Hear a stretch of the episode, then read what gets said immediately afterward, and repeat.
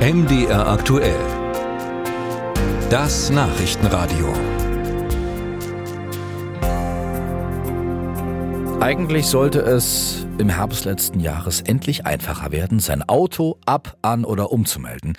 Wer keine Zeit hat, selbst zum Amt zu gehen, sollte die Papiere dem Autohändler oder einem Zulassungsdienstleister geben können, der mit ein paar Klicks die Fahrzeugzulassungen beantragt.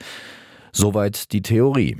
Aber bei einigen Kommunen müssen Autobesitzer seit Anfang des Jahres ihr Gefährt wieder persönlich anmelden und dafür extra aufs Amt fahren, denn die Online-Zulassung funktioniert nicht wie gewollt. Warum?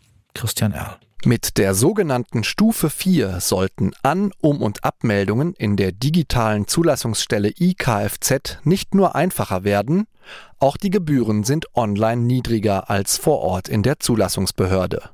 Tatsächlich aber ist der Preis der einzige Vorteil, den er und seine Kunden bei IKFZ haben, sagt Jürgen Naumann. Zeittechnisch oder vom Aufwand her bleibt mir der Gang auf der Zulassungsstelle für meine Dienstleistung immer noch der effektivere. Naumann betreibt seit 2007 Sachsen Shuttle, einen Zulassungsdienstleister im Landkreis Meißen für Privatkunden und kleinere und mittlere Unternehmen. Dass er für seine Kunden persönlich zum Amt fährt, wird noch länger so bleiben, da ist sich Naumann sicher. Obwohl die digitale Zulassungsstelle seit Herbst 2023 auch Dienstleistern wie ihm offen stehen soll. Ein Grund für Naumanns Skepsis? Die oft hakelige Bedienung. Die Friedrich-Ebert-Stiftung stellte bei einem Webseitentest für eine Kommune in Brandenburg fest, gut zwei Drittel der Nutzer, die ihr Auto abmelden wollten, versuchten es zwar digital, aber nur einer von 20 schaffte es auch tatsächlich, obwohl die Abmeldung eigentlich noch die unkomplizierteste Funktion sein soll. Einige Menschen in Mitteldeutschland haben auf die Online-Zulassung überhaupt keinen Zugriff. In Dessau-Roßlau, Anhalt-Bitterfeld und dem Jerichower Land wurde das Verfahren seit dem bundesweiten Start 2015 gar nicht erst umgesetzt.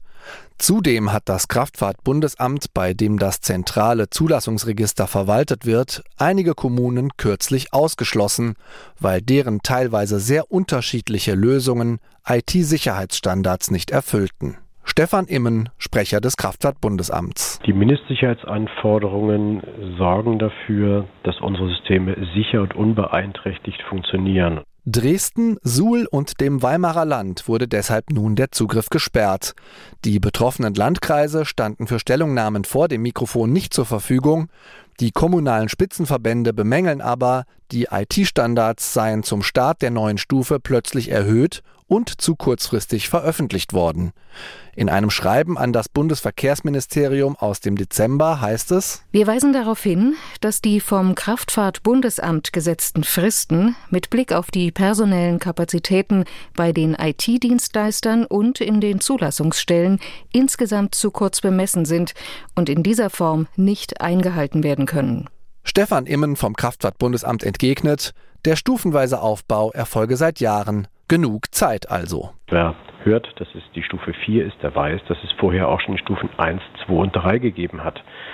Und die Weiterentwicklung der MSAs ist auch durchaus langfristiger bekannt und kommuniziert so dass die Vorbereitungen stattfinden konnten. Immerhin, fast alle von MDR aktuell angefragten Kommunen haben schriftlich beteuert, die Anforderungen für die digitale Zulassung noch 2024 erfüllen zu wollen und zwei Drittel der mitteldeutschen Kommunen tun dies bereits.